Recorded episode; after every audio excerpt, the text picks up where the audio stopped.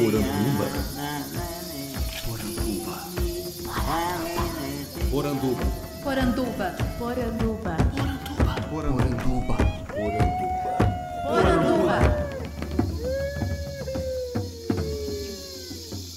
Bem-vindos à nossa Poranduba, o podcast sobre as histórias fantásticas da cultura brasileira.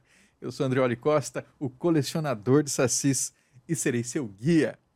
E no programa de hoje nós vamos falar sobre a Semana de Arte Moderna de 1922, um marco na história cultural brasileira e que nós não poderíamos deixar passar batido num programa como esse. E para discutir esse tema, falar sobre os lastros da semana, como é que ela repercute ainda hoje, eu tenho o prazer de receber aqui dois convidados muito especiais. Um deles é o Edgar Santo. O Edgar, ele é pesquisador, artista plástico, agente cultural e tem se dedicado aí ao movimento modernista, fazendo pesquisas, fazendo exposições, um trabalho muito bacana. E o outro é meu amigo Ricardo Machado. O Ricardo, ele é jornalista, pesquisador aqui do Rio Grande do Sul e na sua tese de doutorado ele ousou trabalhar a antropofagia como uma semiótica tipicamente brasileira. Pessoal, muito obrigado por vocês estarem aqui. Edgar, como vai? Uma boa tarde, um começo de noite, uma boa noite para todos que estão assistindo. Né? Um prazer enorme estar aqui com, com você, Andrioli, né? o colecionador de sacis, né? que é uma celebridade aí no Sul, uma pessoa fantástica que a gente tem sempre vontade de estar ouvindo os causos, né? Tá tudo bem, estamos aqui, um prazer participar com você. Ricardo, como vai? Oi, Andreoli, oi, Edgar, muito boa noite e boa tarde, bom dia para quem depois for ouvir esse podcast. Muito obrigado pelo convite. Para mim é um prazer poder falar um pouquinho de, dos modernismos, né? É como eu gosto mais de falar, assim, no plural. E acho que vai ser interessante a gente trocar algumas ideias sobre 22 e o que veio antes, mas também aquilo que veio depois da Semana de Arte Moderna nesses 100 anos. Maravilha.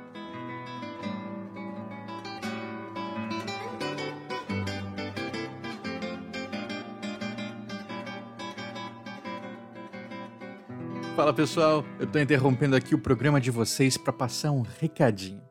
Quem me acompanha nas redes sociais ou assina a nossa newsletter já está sabendo que eu criei um clube de leitura folk para gente discutir obras contemporâneas de ficção folclórica e alternadas com obras clássicas, regionalistas, que levaram a gente ao momento em que hoje a gente pode né, extrapolar e fazer essa ficção fantástica que a gente tanto gosta.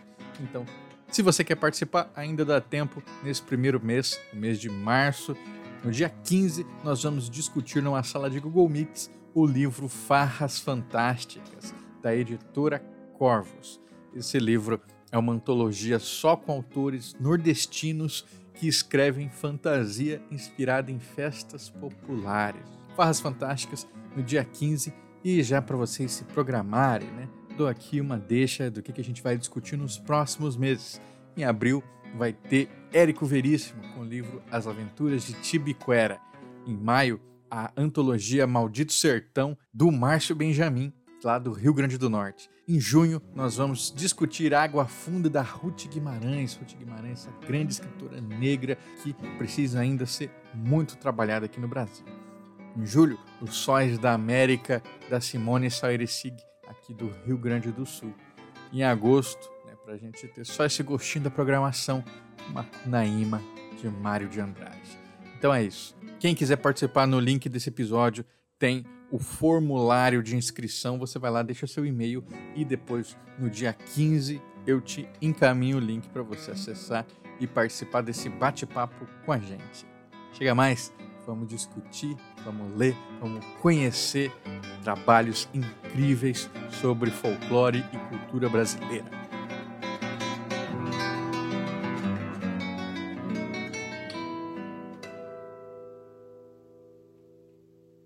Então agora para que o nosso público conheça um pouquinho de quem está falando aí, né, por trás do microfone, eu vou convidar individualmente vocês para se apresentarem com as suas palavras, né? Então, primeiro, por ordem alfabética, Edgar, é, quem é Edgar Santo? Se apresenta aí para gente. Bom, é, meu nome é Edgar Santo Moretti, eu sou artista plástico, produtor cultural, pesquisador histórico, social, cultural, né? Eu me formei na Faculdade de Belas Artes, é, procurando é, técnicas para trabalhar como artistas, e lá eu saí professor e trabalhei alguns anos como na, na escola pública, né? Na minha carreira na, na, no, na Secretaria de Cultura em Barueri, eu tive contato com produção cultural, com a produção de eventos e direção da Pinacoteca Municipal de Barueri, e tive a oportunidade de me aproximar mais desses temas do modernismo, da, da, da questão do folclore, da cultura popular. E hoje eu sou uma pessoa que me interessa muito é, em levantar informações que não são é, tão é, usuais na, nos livros, né, que a gente não encontra assim no, no, nesses livros. Então, eu sou um pesquisador de de, de, jornais antigos, né, daquelas coisas do que a gente vai buscar informação do que estava acontecendo no momento. E esse é meu interesse hoje. E a Semana de Arte Moderna ela vem bater em cima disso, porque já é uma ocasião muito boa para isso, para a gente trabalhar e mostrar esse trabalho. Agora, Ricardo Machado, né? Quem é Rico Machado? Quem é o pai da Catarina? Quem é você? Isso, talvez esse seja o meu predicado que mais importe, sou o pai da Catarina é, há quase dois anos já. Mas, além disso, eu estou achando um pouco engraçado, Andreoli, me chamar de Ricardo Machado, quando todo mundo me chama de Rico Machado, mas tudo bem. Em todo caso, esse é o meu nome de batismo. Eu, bom, sob esse nome eu fiz algumas coisas.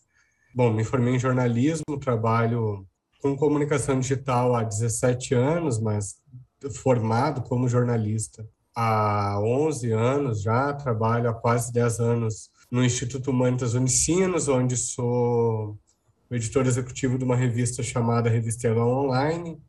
Fiz mestrado doutorado. Meu doutorado investigou a possibilidade de uma semiótica de matriz indígena, que tem a ver com a antropofagia e com perspectivismo ameríndio, né, do campo da antropologia, lá estudado sobretudo pelo Viver de Castro. Então, eu queria pensar é, como o pensamento nativo nos oferece maneiras de compreender o mundo e de compreender questões filosóficas mais de fundo.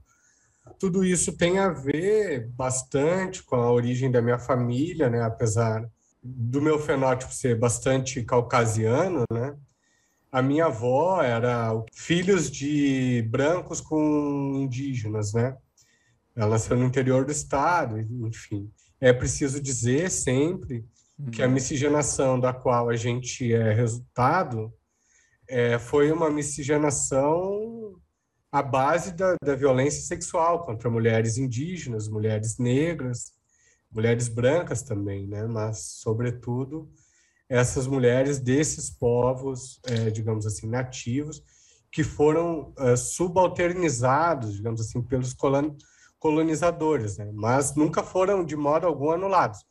E a minha avó era analfabeta, assim como a minha mãe também era analfabeta. A minha mãe morreu sem saber escrever meu nome, por exemplo. No entanto, elas tinham um conhecimento de botânica e de é, e de farmácia, digamos assim, de farmácia das plantas, que era muito rico, assim. Elas sabiam a combinação de uma série de, de, de chás e de ervas que eram tanto usados para tomar o chá, quanto para inalar o chá, quanto para colocar em plastro, em machucado, ou em, em batidas, assim, que ficava roxo.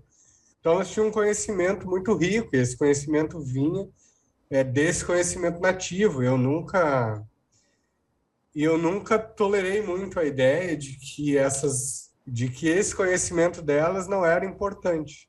Sabe que isso quando você coloca a, essas perspectivas, né, a gente consegue encontrar aí muito do, do mesmo fascínio, né, da mesma inquietação também que movimentou muitas dessas observações lá no início do movimento modernista, na verdade, quando é, esses saberes acadêmicos institucionalizados, eles recusavam diretamente né, as culturas populares, os saberes tradicionais, isso não tinha espaço é, na literatura, isso não tinha espaço nas artes, isso não tinha espaço enquanto uma produção é, válida de entendimento da realidade. Né. E essa e muito dessa inquietação também que vai movimentar as obras que a gente vai discutir aqui.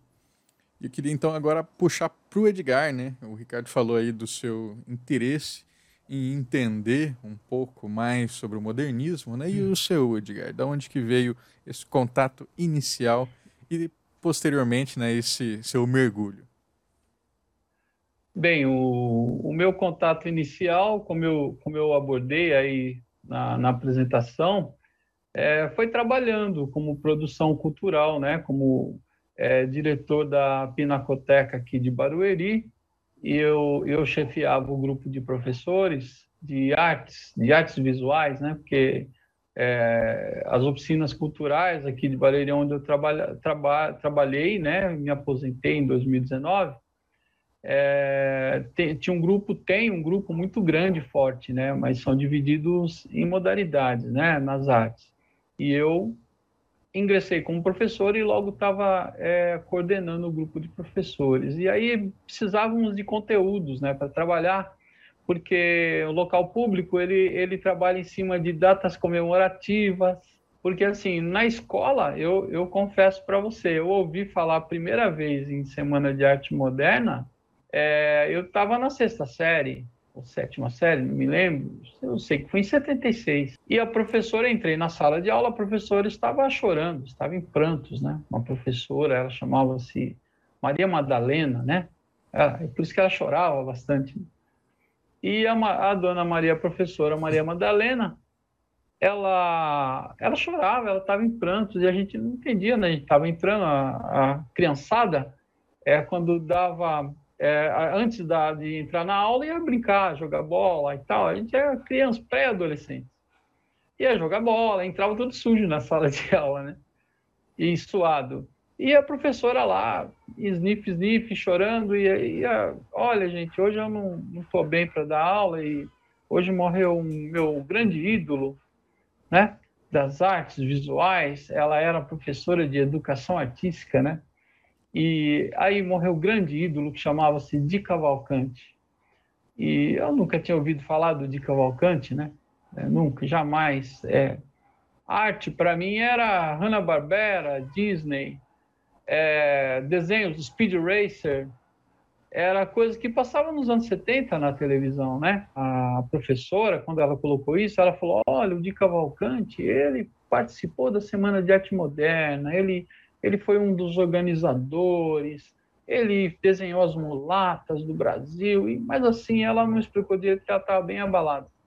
E eu acho que faltou depois ela dar uma outra aula sobre isso, né? Mas acabou ali aquele assunto, acabou-se essa história, nunca mais ouvi falar de Semana de Arte Moderna, né?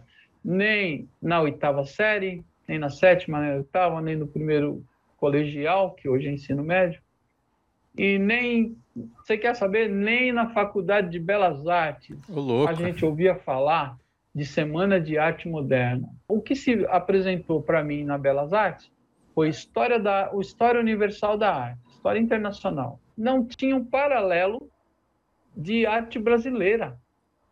Você acredita nisso? As artes plásticas no Brasil à época do início do movimento modernista era marcada pelas fórmulas acadêmicas importadas das grandes escolas de belas artes da Europa. Desde a introdução dos valores neoclássicos, onde normas e regras no ensino de pintura, hierarquia de gêneros e temas, imposição de um modelo europeu, dificultavam a aproximação das artes com a realidade brasileira. Não que esses pintores não realizassem obras de excelente valor artístico, como no caso de Vitor Meirelles e Pedro Américo, e posteriormente de seu aluno José Ferraz de Almeida Júnior. Se na temática dos quadros de Almeida Júnior já se prenuncia uma aproximação com uma temática regional, na forma. Sua pintura se mantém alinhada aos valores acadêmicos europeus. O Edgar faz essa, essa contribuição para a gente, né, que nos leva a um, uma discussão recente né, que o Rui Castro estava fazendo na Folha.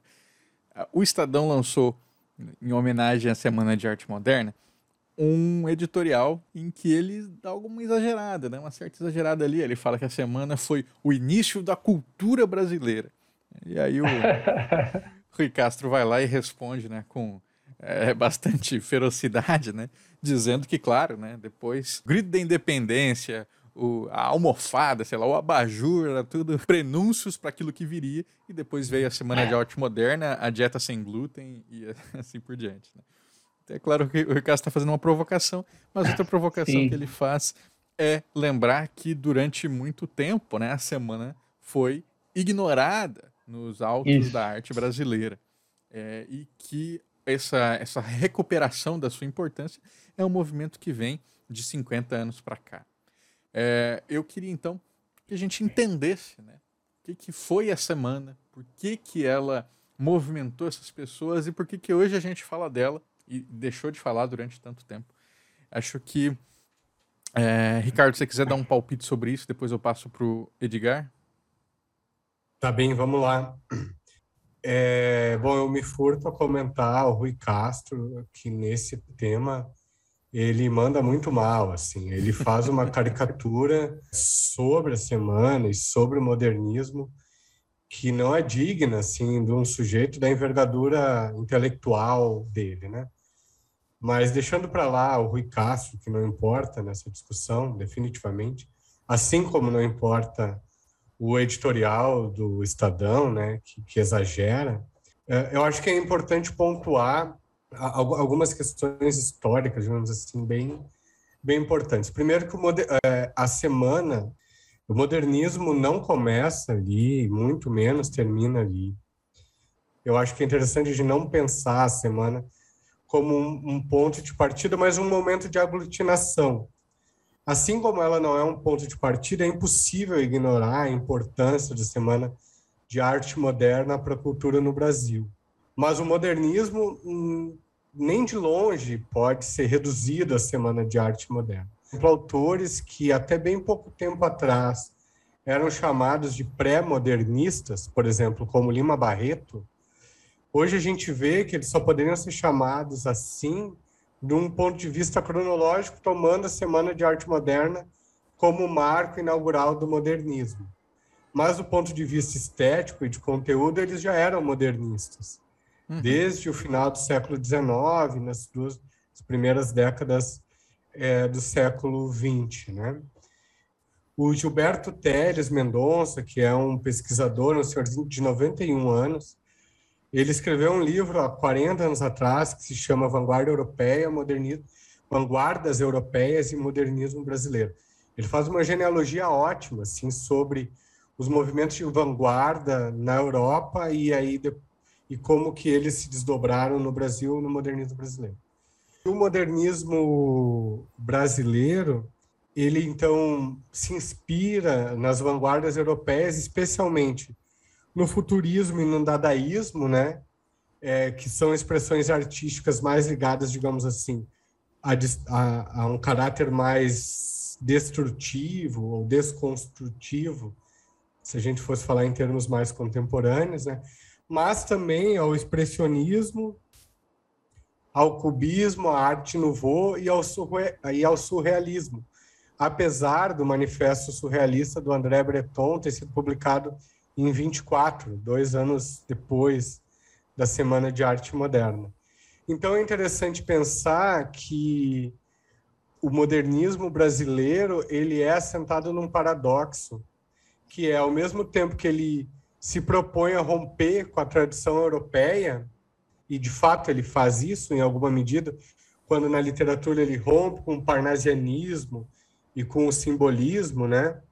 é, para propor uma linguagem que fosse menos acadêmica, também dialogando um pouco com aqueles limites do acesso à arte que o Edgar comentava antes. Então, ao mesmo tempo que ele rompe. Sim, sim. É uma ruptura, mas é, até certo ponto. Porque a própria ruptura ela acontece a partir de um movimento também europeu, das vanguardas de lá. Então a gente estava mais uma vez correndo atrás. Depois é que a antropofagia muda tudo. Os velhos morrerão! Sim, o futuro começa hoje! Em 1924, é a vez de Oswald de Andrade pregar a recorrência aos estímulos autóctones, na linguagem telegráfica própria do autor, no seu manifesto da poesia pau-brasil contra o gabinetismo, a prática culta da vida. Engenheiros em vez de júris consultos. Perdidos como chineses na genealogia das ideias. A língua sem arcaísmos, sem erudição, natural e neológica. A contribuição milionária de todos os erros. Como falamos, como somos. Em 1928, o mesmo Oswald surge com o Manifesto Antropófago. Ele também recupera a tradição é, brasileira, mas aí de inspiração mais nativa dos povos, é, dos povos indígenas, sobretudo, mas também dos povos negros é, escravizados, com, com todas as questões que a gente pode e deve levantar sobre representatividade, né? porque os negros eram representados em telas como não só em telas, mas também representados em texto, né? Mas eu acho que o caso mais emblemático é a negra, da Tarsila do Amaral, que é um quadro de 23, da fase antropofágica da Tarsila, em que é uma mulher negra sem nome, né, sem referências, né, e que ela se inspirou numa ama de leite dela. Então é interessante também como o quadro, ao mesmo tempo que representa uma mulher negra, é, não produz representatividade dessa população, porque afinal de contas é uma mulher sem nome, sem origem, sem nada e isso vai ser alvo de crítica é, do movimento negro contemporâneo, enfim, e de vários estudos nesse sentido que pensam também criticamente o modernismo.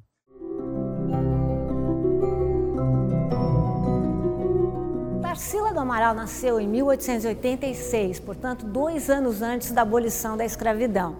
E ela passou a sua infância numa fazenda de café nesse período chamado de pós-abolição ou pós-emancipação, um momento que prometeu muita inclusão social, mas entregou muita exclusão social para os homens e mulheres negras. E Tarsila devolve aqui uma tela que hoje nós, num período decolonial e de crítica ao eurocentrismo, uma tela cheia de estereótipos. Tarsila teria dito que se inspirou numa negra, esses são os termos dela, que te, teria sido escravizada da fazenda e que ela lembrava dessa maneira, né, com os beiços muito largos, né, e também contava uma particularidade que não passa de um folclore, de que as escravizadas, para poderem amamentar os seus filhos, tinham que ter um seio muito grande, muito farto, para que jogassem nas costas e que dariam de mamar a seus filhos.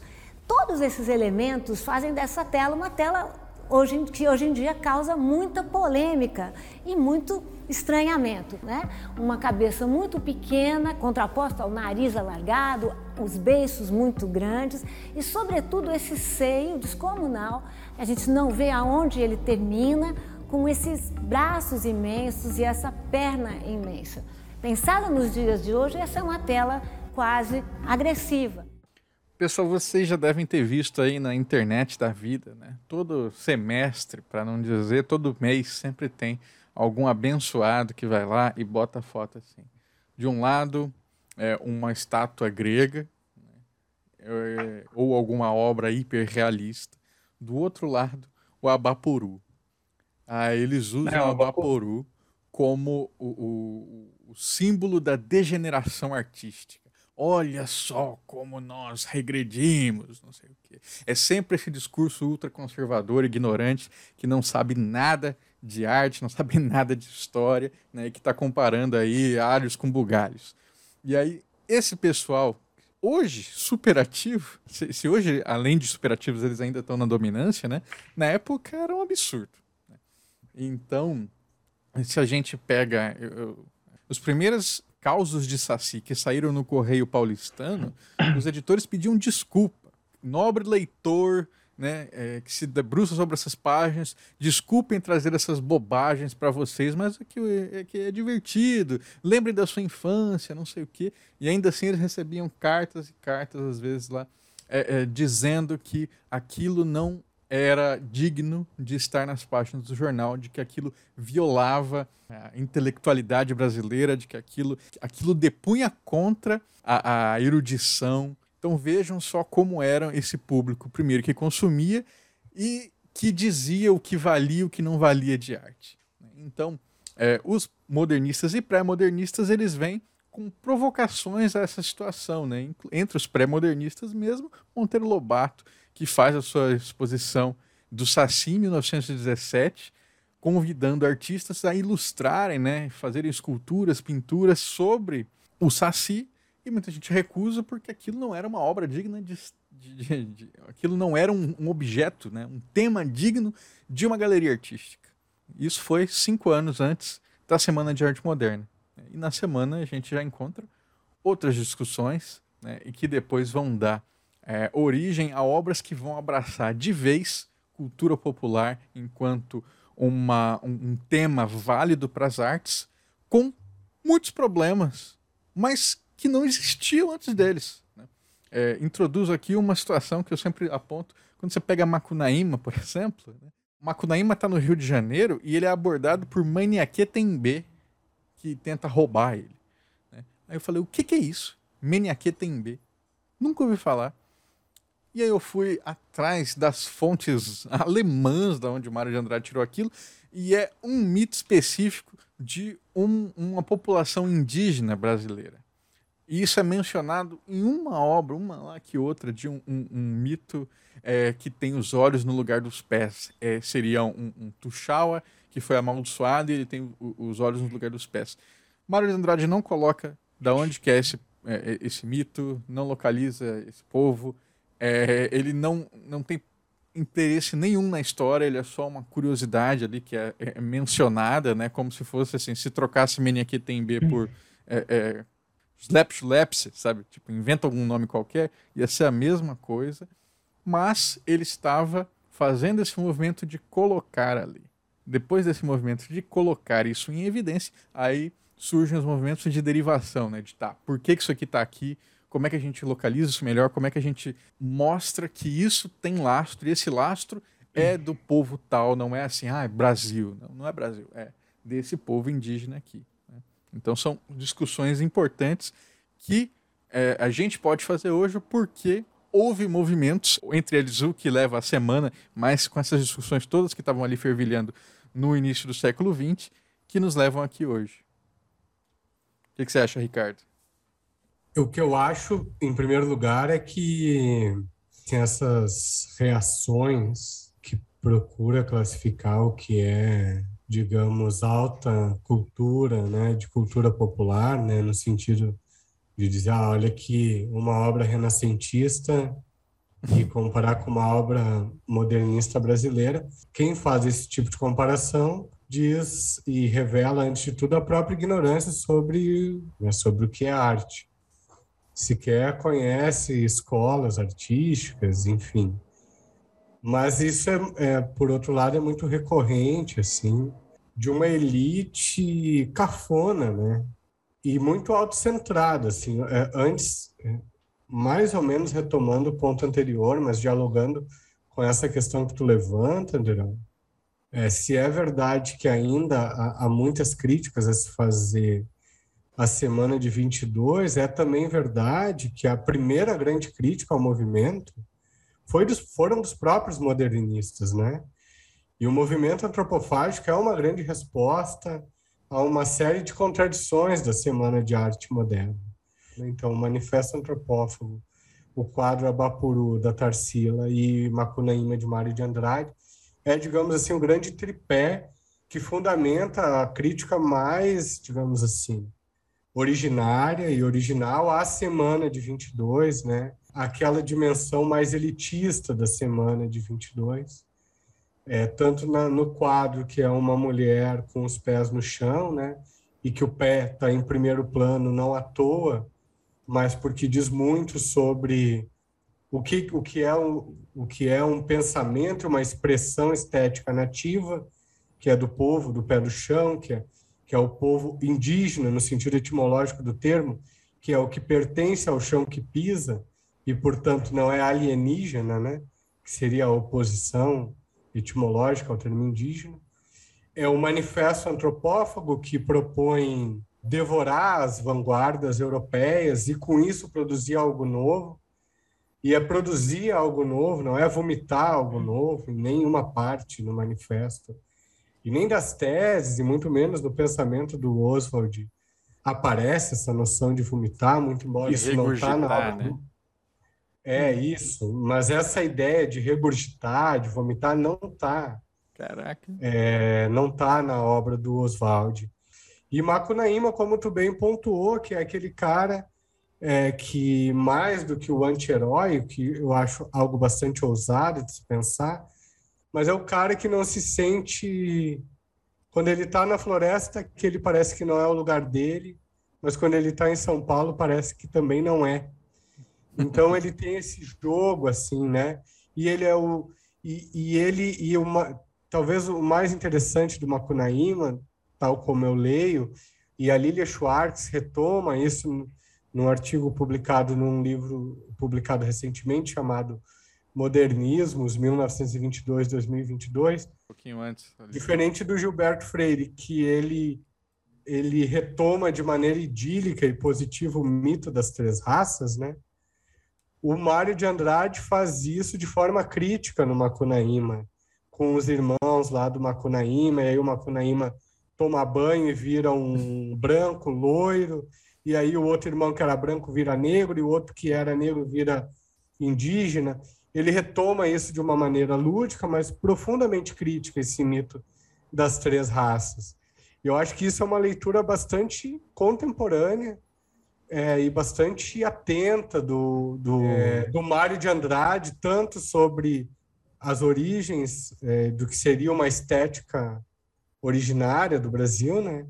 mas também de uma crítica assim a essas elites que ao mesmo tempo que eh, como Paulo Prado patrocinou a Semana de Arte Moderna, mas esses caras voltaram assim, voltaram-se contra essas mesmas elites, fazendo críticas muito ferozes e muito tenazes. Então é um pouco preguiçoso, preguiçosa a ideia de que a Semana de Arte Moderna foi um movimento de artistas vinculados e amigos dos ricos escravocratas de São Paulo, né? É, de fato, eles eram próximos, mas eles também os criticaram com, com bastante coragem, inclusive, que hoje é uma coisa que as elites econômicas do Brasil, assim, é, e algumas elites artísticas, digamos assim, não têm essa coragem, assim, né? São muito mais comedidos. Não se entende o modernismo fora das grandes cidades.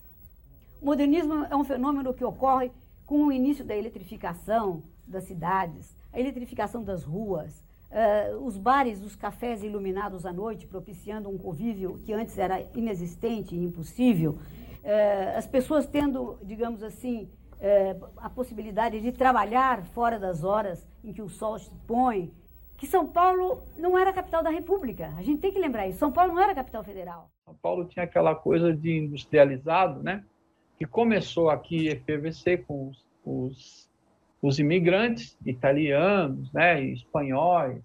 É, depois tinha era uma, uma série gregos, alemães, né? né porque tudo isso é um contexto, né? E, e, os imigrantes eles participaram ativamente disso aí que você falou do Ricardo dessa toda essa questão a greve de 1917 cara foi uma coisa fantástica que também mexeu com as estruturas culturais educacionais porque surgiu a escola moderna era uma escola que misturava meninas e meninos tinha uma família de, de professoras irmãs Soares elas foram heroínas cara Por quê? elas batalharam trabalhar a escola moderna dentro do, do, do movimento anarquista. E elas foram na exposição da Anitta Malfatti, cara. A Anitta Malfatti também era uma imigrante, ela falava português com dificuldade. Né? Eu estou colocando isso porque, para contextualizar, a questão do imigrante, que o imigrante ele abalou essa questão antes da semana de, de 22. E, e, essa, e essa coisa cresceu, esse sentimento cresceu de mudança, que na época da Semana de Arte Moderna, é, existiu um grupo de pintores, de artistas é, imigrantes, que eles eram, é, é, assim, eram pobres, eram trabalhadores, né? E, e eles formaram um grupo muito famoso em São Paulo, depois que ficou conhecido como Grupo Santa Helena. E eles se rebelaram contra os modernistas, porque eles encaravam que os modernistas, os artistas modernistas, era um grupo elitizado e protegido pela aristocracia. Atuação desse grupo Santa Helena, né, que era o que fazia parte o, o Volpe, né, o Alfredo Volpe, o Aldo Bonadei, o Clóvis Graciano, Fulvio Penac, Francisco Rebolo, Mário Zanini, Vila Nova Artigas, etc. É um grupo grande, né? E eles todos são nascidos ali no finalzinho do, dos anos, comecinho de 1900. O Volpe é nascido em 1890, para você ter uma ideia da idade do Oswald. Né? Na, na semana ele estava com 32 anos, né? Tava, ia fazer 32 anos, tava, 31 anos. O Mário tinha 28, né? Na Semana de Arte Moderna, né? Então, para você ter uma ideia, 29 anos, né? Então, é, eles já eram, eles já trabalhavam, eles eram trabalhadores, trabalhavam. O Volpe era pintor de parede, né? Para você ter uma uhum. ideia. O Clóvis Graciano era ferroviário. O Bonadei era figurinista, bordador, né? Ah, o, o Zanini era pintor de parede também, decorador e tal. Tem um aqui muito legal, que é o Fulvio Penac, que era dono de açougue, era um açougueiro. Então, veja, eles trabalhavam, né? E, e tinham que fazer isso, eles não tinham essa projeção é, para mostrar os trabalhos deles. Eles não mostravam, eles o trabalho deles era dentro de, de do, do, do, trabalho diário deles, né? de trabalhadores, né? nas casas das pessoas e tal, que eles decoravam e pintavam. E muitos tiveram, é, diz a lenda que eles tiveram lá, alguns tiveram na, nas galerias visitando, né? Porque conheciam já os modernistas. Um que fez muita falta na, na no palco foi o Piolim, né? O Abelardo Pinto, que era o, o, o palhaço Piolim. É, foi tão elogiado pelo não Mário conheço. de Andrade. É. Não conheceu Piolim? Você não conhece? Não. O Lago do Paissandu, é, os imigrantes trouxeram circos para lá e, e, principalmente o pessoal do leste europeu, né? e tem um, tinha um circo chamado Circo Alcebiades. O Piolim, ele era o grande astro popular dessa época. O circo lotava, e, e assim, é, eu tenho uma matéria de uma, de uma enciclopédia aqui dos anos 70 que diz que o teatro foi o grande ausente da Semana de Arte Moderna, hum. porque os modernistas consideravam que o teatro era ultrapassado, o dramalhão e tal, que eles consideravam o que realmente era é, uma arte próxima dessa para o futuro modernista era o circo, era teatro de revista, né? E no entanto eles não chamaram o Marcelo Tupinambá, que era o grande é, maestro é, é, que, que fazia pesquisa folclórica. Olha só, o Marcelo Tupinambá, ele, ele produziu é, material para um teatro de revista que chamava-se São Paulo do Futuro, em 1919. Pense bem.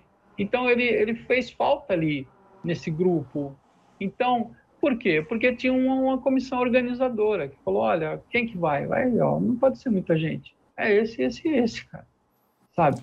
Então, hum. eles excluíram muita gente legal que estavam ali, que poderiam ser, ter sido apresentados. Só que eles tinham um programa e eu, eu nas pesquisas eu fiquei sabendo que o, o grande organizador, assim, o cara que era o meio campo disso daí, é abaixo do Paulo Prado, que o Paulo Prado foi o patrocinador da Semana de Arte Moderna, né? é, junto com os o, outros nomes da aristocracia paulista e burguesia alta também. era o René Tiolet.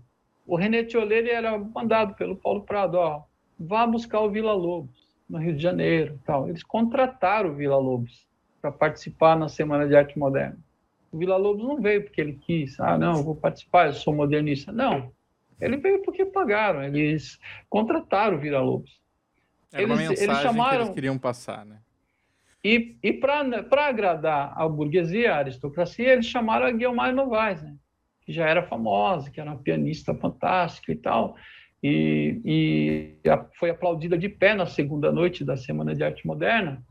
E o, o Menate Del que era o Cicerone, que era o cara ali que fazia o mestre de cerimônias, né, da semana, apresentava as pessoas, ele ficava no palco. Ele disse numa entrevista no MIS, no Museu de Imagem e Som, que o aplauso para Guilmar Novaes era vaia para os modernistas. Né? Foi aplaudida de pé, assim, tal. E, e aí o, o, teatro fez um silêncio. Quando voltou o, o Menotti falar novamente, o Oswaldo Andrade, aí começou a vaia novamente, as é, batatadas, né? Anita Catarina Malfatti nasceu em São Paulo em 1889. Filha de pai italiano, mãe norte-americana e neta de alemão. O burrinho foi seu primeiro trabalho. A família conta que o irmão havia pedido que ela copiasse a capa de uma revista de assuntos de agricultura, de assuntos rurais, de uma revista estrangeira. E ela copiou com muito cuidado, com muito capricho e assinou com o apelido dela de, de família, que a família chamava Beibinha. Fazia parte da formação das moças bem-nascidas aprender pintura. Esperava-se que elas pintassem, que soubessem desenhar, mas era uma pintura agradável, uma pintura suave. Ah, o público em geral estranhou, porque esperava da Anitta uma pintura de senhorita, uma pintura delicada, de ramos de flores. E, muito curiosamente, ela escutava e relatava que os visitantes achavam que ela eh, tinha tido um professor que havia corrigido as pinturas dela, que eram pinturas de homem, não de mulher. Né? E ela disse que esse era um dos grandes elogios que ela tinha, que ela recebia na época. Bem, muito se fala, né, é, sobre as mulheres do modernismo, se fala muito na Anita Malfatti, né, que fez uma primeira exposição em 1917, e na Tarsila do Amaral, mas a Tarsila não participou da semana, estava na França nessa época, ela chegaria alguns meses mais tarde. Mas há outras mulheres importantes do modernismo brasileiro, é, duas delas, além da Anitta, né, participaram da semana, que é a Zina Aita, né, que ela era uma artista, também pintava, e ela expôs é, lá no Teatro Municipal de São Paulo, e ela era uma artista de Belo Horizonte, que morou um tempo em Florença, na Itália, estudou com alguns pintores futuristas de lá, né? E depois ela veio, voltou para o Rio de Janeiro, ela acabou morando lá e tal. Outra artista que participou junto com o marido é a Regina Grass, que apresentou tapeçarias, né? Ela também sabia pintar, mas ela acabou desenvolvendo técnica de fazer telas, né, com agulha e linha. E é interessante também que ela estudou algumas tramas dos indígenas do Alto Amazonas, isso também lá na década de 20, né, que foi uma inspiração do trabalho dela e que a, também a coloca nesse grupo de mulheres modernistas, embora ela seja pouco conhecida. E a Miná Clabin também foi uma outra artista modernista, mas mais no campo da arquitetura, né, que era uma das áreas de exposição da Semana de Arte Moderna, e ela trabalhava com paisagismo arquitetônico e pela primeira vez nas casas de alta classe brasileira foram feitos paisagismos com plantas nativas aqui da América Latina, né? A, a Miná, ela não participou da Semana de Arte Moderna, mas contribuiu sim para o modernismo brasileiro. A, a, a Tarsila do Amaral tornou-se o símbolo do modernismo, né? Por quê? A, a gente só ouve falar da Tarsila do Amaral, né? desde os anos 70 para cá, dos anos 80. Por quê? Porque a Tarsila do Amaral teve mais, maior projeção na mídia porque ela tem a maior coleção do estado de São Paulo. O estado de São Paulo tem a maior coleção dela e tem interesse nisso. Né? O Palácio do Governo tem os principais quadros dela, os trabalhadores, tudo isso está lá na parede. E você vê uma coletiva do, do governador aqui na, sobre a Covid, tem um quadro da Tarsila do Amaral atrás. Né? É, o Palácio do Governo, a Pinacoteca, o MAN, o MAC, todos têm uma coleção farta de Tarsila do Amaral. Ela era muito bem relacionada com o Estado de São Paulo né, desde de sempre com o Júlio Prestes, né? E o Júlio Prestes colocou para dirigir a Pinacoteca do Estado, e quando entrou Vargas, ela foi é, destituída e foi presa, né? Porque ela esteve na União Soviética e, e, e aí eles queriam saber o que ela foi fazer lá e tal. Então, essa questão é assim, é muito complexa e realmente eu, eu encontrei muitas é, contradições que dá para a gente conversar aos poucos e, e falando que é muito legal. Assim. 1922 é o ano da celebração do centenário da independência com a Exposição Internacional do Rio de Janeiro. Mas é também um ano de intranquilidade política, marcado pela sucessão de Epitácio Pessoa. De um lado, Arthur Bernardes recebe o apoio de quase todos os estados. De outro, Nilo Peçanha funda a Reação Republicana e congrega a grande maioria das Forças Armadas, descontentes com a situação. Nesse mesmo ano, o Partido Comunista Brasileiro é fundado sob a liderança de Astrogildo Pereira. Então, pessoal, a última questão que eu quero trazer né, é sobre as controvérsias que se traz de semana e o modernismo foi cooptado é, pelos conservadores, pela direita, ou não, não, eles eram super esquerda, revolucionários, né? E aí isso, mais uma vez, vai tensionando né, essa complexidade das pessoas que estavam ali presentes. Aqui no nosso exemplo aqui das discussões de Brasil e de folclore é isso, né? Eu estou falando aqui de, de folclore, de Brasil, e daqui a pouco chega um cara que está fora da realidade ali, né? comentando é, sei lá, um negócio super ufanista ali que devia estar tá alinhado ao que o Cassiano Ricardo fazia quando estava junto com os modernistas mais apoiando Getúlio Vargas, mais assumindo o cargo ali na ditadura do, do Estado Novo. Enfim, né? ao mesmo tempo que a gente tinha gente igual o Oswald, que depois que casa com é, a Pagu vai virar super comunista anárquico.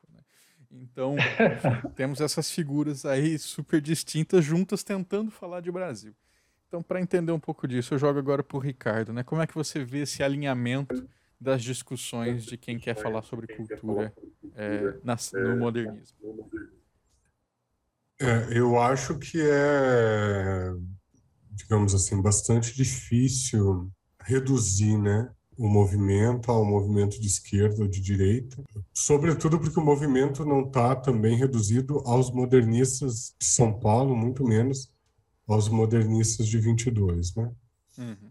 É importante, por exemplo, pensar que o modernismo no Rio de Janeiro ele vai ter, ele vai ser muito mais popular e ele vai ser muito mais ele vai ter uma amplitude social maior, né? A tia Ciata, que era uma baiana de Santo Amaro da Purificação, que se radicou no Rio de Janeiro, que era também é, de um terreiro de Umbanda, na casa dela vão se reunir uma série de músicos, compositores, dentre eles o Pixinguinha e o Donga, por exemplo, hum. o primeiro samba do Brasil, que é pelo telefone, né, que foi registrado como samba, é de 1917 e ficou. Por que, que eu falei disso? Parece que eu estou fugindo muito da tua questão, mas eu quero só, com isso, ilustrar de que o modernismo é muito amplo, assim, que talvez é, seja de fato impossível pensar se o movimento foi de direita ou de esquerda, até porque esse movimento passa por várias gerações, de 22, 30, 45 e 55, né? e com várias pessoas com diferentes inclinações políticas e diferentes inclinações políticas em momentos distintos da própria vida. Então aí a gente tem, por exemplo, a fase comunista do Oswald de Andrade, como tu comentou, nos anos 30, né, com, por exemplo, o Rei da Vela, que ele escreve essa peça de teatro, que depois, nos anos 60, o Zé Celso, com o Teatro Oficina, vai, vai imortalizar. Há três anos atrás eu fui numa exibição dessa peça aqui em Porto Alegre, do Teatro Oficina mesmo. Foi incrível, e ele está há 50 anos exibindo isso. Caraca. É, por outro lado, Mário de Andrade assumiu postos na Secretaria de Cultura, né? É, com alinhamento ao, ao governo da época, né? Também em 42, o, Osva, o Mário de Andrade faz talvez aquela que foi a crítica dele mais contundente à Semana de Arte Moderna, um artigo que ele vai escrever, que ele conclui dizendo assim, é, a Semana de Arte Moderna deve nos servir de lição, não de exemplo. Porra. Então, é, então, veja, eu acho muito difícil assim falar em termos mais gerais sobre inclinações políticas do movimento. O que eu acho é que os integralistas de fato tentaram cooptar o movimento em favor de si próprio, né, lá nos anos 20, final dos anos 20 anos 30, é, em nome de uma identidade nacional, mas que nunca foi é, uma identidade nacional nesse sentido, digamos, o modernismo nunca defendeu uma identidade nacional patriota, digamos assim, né? Uhum. É que é uma coisa que vai que, no, que em 1972 também no Sesc Centenário é, da, da, da independência do Brasil também vai se tentar recuperar essa semana de 22 sob esse signo da identidade nacional patriótica, né? É, acho que é sempre eu acho que isso sempre vai acontecer. É possível que agora, agora é, com todos os problemas que a internet tem, mas é muito mais difícil de conseguir institucionalizar um, um discurso desse tipo, né? De é, transformar o modernismo numa patriotada, o que de fato não é. Mas eu acho que, que houve essa que houve essa, essa tentativa em diferentes momentos mesmo em 45, né, quando Vargas é deposto do cargo, né, mas em 45 também o modernismo brasileiro também opera sob esse signo da tentativa de transformar é, um movimento que foi de retomada das origens nativas do país numa numa releitura patriótica que eu acho que não tem nada a ver. Assim nada a ver mesmo, assim, sabe? É, tanto é que quando o Oswald assina o Manifesto Antropófago, ele coloca lá, não me lembro exatamente o ano, mas é 400 e pouco, é, ele assina assim, anos depois é, da, da deglutição da do, do, do, do bispo Sardinha, né? Então, nem o calendário é romano. Então, é, então assim, eu acho, André, que para responder essa tua pergunta, talvez seja mais produtivo a gente pensar caso a caso e aí uhum. caso a caso dentro é, de cada contexto, sob pena da gente cair talvez num anacronismo, num reducionismo é, caricatural, né, sobre quem participou, embora sem dúvida tenha gente ali como o Graça Aranha, por exemplo, que eu acho que ele sempre foi alinhado com a aristocracia, a escravocrata de São Paulo, e foi assim o resto da vida, nunca mudou de ideia. Mas, aqui, mas aqueles que de fato foram modernistas, no sentido paradoxal do termo que eu comentava anteriormente, né, dessa coisa de romper com a Europa e, ao mesmo tempo, é, é, romper com o passado europeu, digamos assim, e, ao mesmo tempo, retomar no passado nativo do Brasil inspirações para renovar a arte brasileira, é, esses caras, sob nenhum aspecto, eu, posso que eles eu penso que eles possam ser considerados patriotas ou, de maneira alguma, a arte deles pode ter servido a qualquer propósito nacionalista de viés xenófobo, né? como é bem característico da, patriotadas institucionais do Brasil.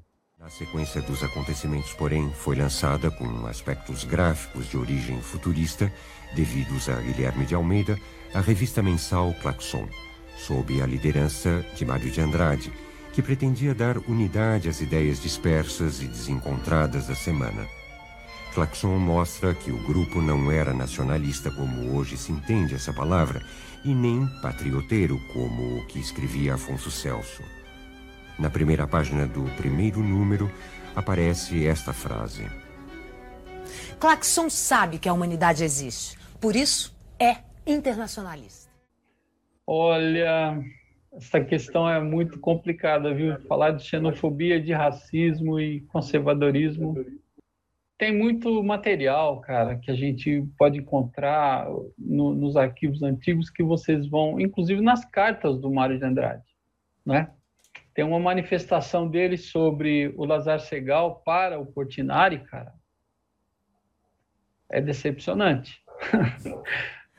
Prefiro nem falar aqui. Então, vocês procurem no livro Amicomio, do Cartas do Mário para o, o Portinari. Agora, tem uma, uma, um trecho no livro do Di Cavalcante, que é A Viagem da Minha Vida, o livro, o livro do Di Cavalcante de 1955, né? Eu consegui comprar um exemplar, é, hoje em dia está fora de circulação. Tem um trecho que ele diz que o Oswaldo de Andrade ele se irritava tanto com os anarquistas, né? Tanto, porque os anarquistas eles mobilizavam piquetes, faziam greves e tal, e isso incomodava demais, aquele o champanhe que ele ia tomar, a bebida que ele ia tomar no, lá nos botecos, lá junto com os, o, aquele pessoal mais almofadinha, que tinha uns pobrezinhos no meio, que era de Cavalcante, entre outros, né? Que eram, né, assim, mais, menos abastados. O, o Oswaldo era rico, pô. O pai dele ficou pobre depois de 19, quando a, a, o pai dele morreu, e a caminhar pegou uma parte, uma boa fatia da herança dele, porque ela, ela era a tutora do filho, que é o Noné. Então, é, tem um trecho no, no livro do, do Di, de Cavalcante, que diz assim, que o Oswald ele, ele sugeria é, oh, vamos pegar em armas para a gente desalojar os anarquistas. Caramba, é foda. Os caras, cara, desculpa falar. Ah, ah, os caras já sofriam uma pressão do Estado, sabe, cara? E a polícia batia nos caras direto. E, e o movimento operário era, era esse aí, cara. Começou aí, né? Então, em 22, estava ainda essa questão de cinco anos só, né? De 17 para 22. E, e na semana, o, o, o Menotti Del Picchia, ele deu uma entrevista dizendo que depois da semana, alguns foram para mais à direita, ele explicando numa uma alusão de agora, né? mais à direita e outro mais à esquerda. Como era o caso do Oswaldo Andrade, foi mais à esquerda, o Mário ficou mais à direita com ele no, no movimento A Bandeira, movimento Verde e Amarelo e tal. E isso o Menotti deu pique explicando. E o Di Cavalcante, que é, é, se filiou ao Partido Comunista Brasileiro, né? O Plínio Salgado, que participou da semana, é do, é, praticamente fundou o movimento integralista, que depois foram para o Sul e para Santa Catarina e tal, e reverberaram para caramba. Então, é, eu, eu, concordo bastante com o que o Ricardo fala, era uma coisa mais de caso a caso, e teve uma fragmentação assim, né? De, e depois surgiu outras vertentes e tal. Mas eu acredito que o modernismo ele era um guarda-chuva em cima disso, né? O modernismo já era um, um conceito de época que, que era necessário tanto para conservadores como para progressistas que melhorasse a, a, a, as maneiras formais da arte, as maneiras estéticas, né? porque realmente era um negócio atrasado, né? É, uhum. Tanto no, na questão filosófica quanto na questão formal mesmo. Né? De, de, até a cidade era ainda francesada, São Paulo, né? Tinha uma, um ar de francês, todo mundo queria imitar a francesa. A arquitetura era francesada. Depois disso, é, começou-se a fazer é, é, umas intervenções mais adiante do futurismo, né? Então, pessoal, o que, né, em, em, resumo, o que nós ouvimos aqui e que eu quero passar para você, ouvinte que nos escuta, é que, como todo movimento, né, não, não existem só acertos, né, ele é fruto do seu tempo, ele fez o que foi possível na época, dentro das condições em que ele existia.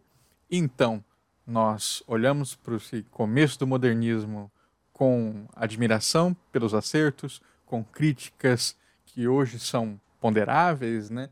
mas que não teriam existido se algo não fosse feito naquele momento. Então, quem sabe né, o, que, o que se dirá quando olharem para hoje, a cultura que a gente faz, os modos como a gente se inspira em artes populares para produzir a nossa própria criação artística, enfim, tudo que nós fazemos é passível né, de leituras a partir do momento em que a gente olha em retrospecto. Mas enquanto a gente está fazendo, é sempre muito difícil com que a gente saiba para que caminho estamos indo. Beleza? Então, meus amigos, foi um prazer ter vocês aqui no programa de hoje. Eu quero que vocês se despeçam, mandem um abraço para os nossos ouvintes e as suas palavras finais. Diga lá, Ricardo.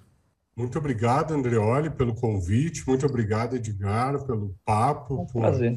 trazer questões é, assim não tão conhecidas, né, sobre o modernismo em São Paulo. Foi bastante rico esse diálogo. Agradeço a todos os ouvintes pela paciência, generosidade e espero poder eh, ter contribuído assim um pouquinho com esse debate em torno dos modernismos, né, do Brasil. Tem muita coisa legal sendo lançada em livro, então e em artigos e revistas e colunas de jornal.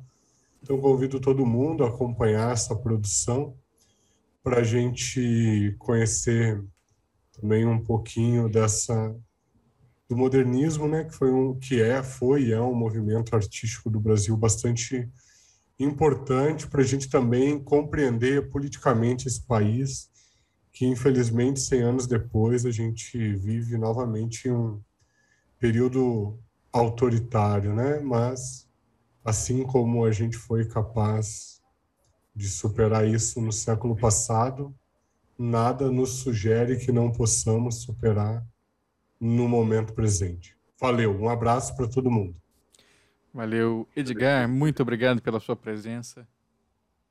Muito obrigado, Andreoli, Andrioli, é, Rico.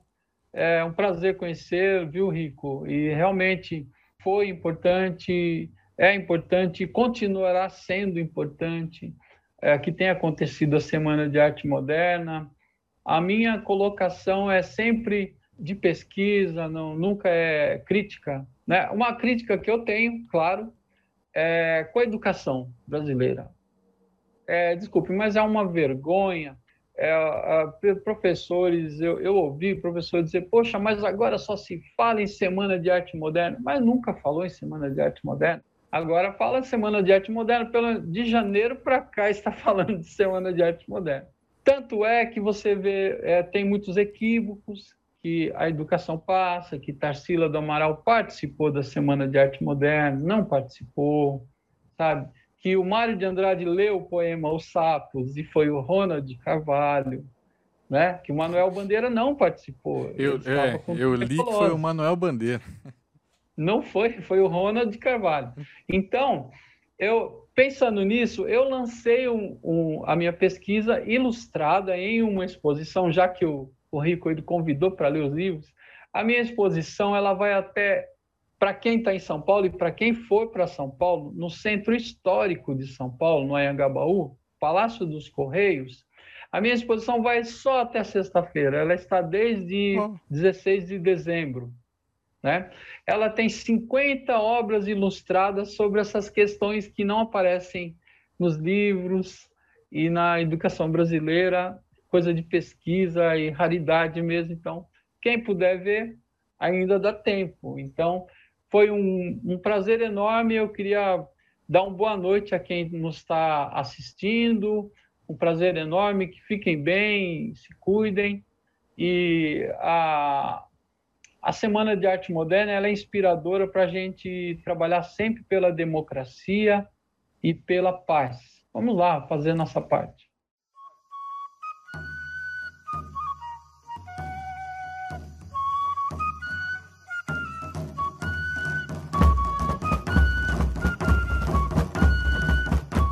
Gostou do programa? Eu espero que sim.